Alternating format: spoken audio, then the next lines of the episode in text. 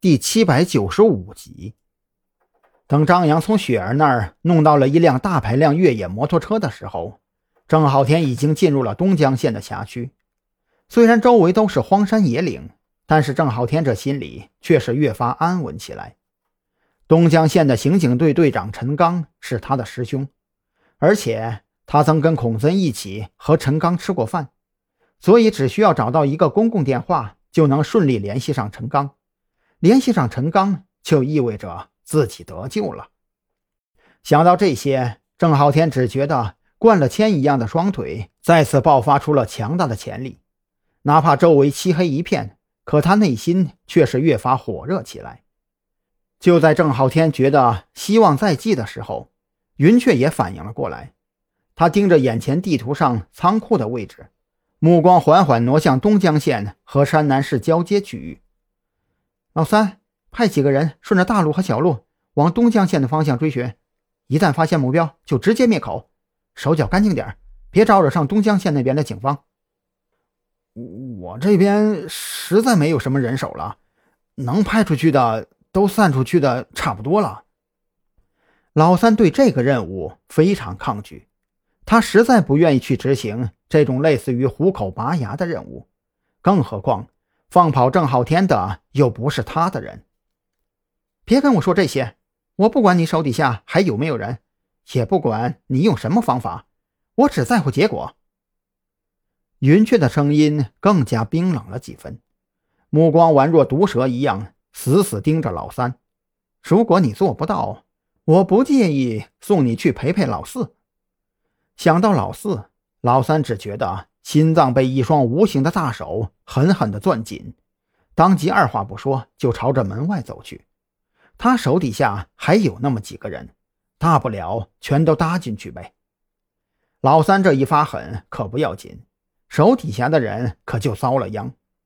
大半夜的被老三粗暴的直接叫醒，考虑到郑浩天如果反向跑路，那他肯定不敢顺着大路走，所以。老三索性让手底下的人全都放弃汽车，而选择了摩托车作为追击工具。大半夜的被叫醒已经够糟心的了，还被命令骑着摩托车沿小路追人。光是这样也就罢了，可你看看那些摩托车，幺二五排量的也就算了，弯梁和踏板摩托都给倒腾出来，是几个意思？这玩意儿能跑土路吗？这帮人，你看看我，我看看你。都想要开口跟三哥提个意见，可扭头一看老三那漆黑的面色，顿时变得哑口无言。为啥非得大半夜骑着摩托车去土路追人呢？咱也不知道，咱也不敢问呐。反正三哥说了让追，那就去追呗。就这样，一帮憋了一肚子火的小弟们，骑着老三情急之下从周围仓库里倒腾出来的各类摩托就上了路。这帮人里。运气好点的分到了幺二五排量的正经摩托车，虽然前灯也不算太亮，在土路上小心点倒也勉强能走。可那些倒霉的就完犊子了，要么前灯不亮，要么摩托底盘太低，走在土路上磕磕绊绊也就算了，甚至还有人没有看清楚前边的排水渠，直接给栽进了沟里。不过说到底啊。这两个轮子的始终要比两条腿跑得快。郑浩天摸黑在乡村田埂上继续向前跑了不到五公里，身后就传来一阵若有若无的摩托车发动机的轰鸣声。他停下脚步，扭头往后看去，只见自己来时的路上，一辆幺二五排量的摩托车正歪歪扭扭、一蹦一跳的朝着这边开了过来。我去，这是要赶尽杀绝呀！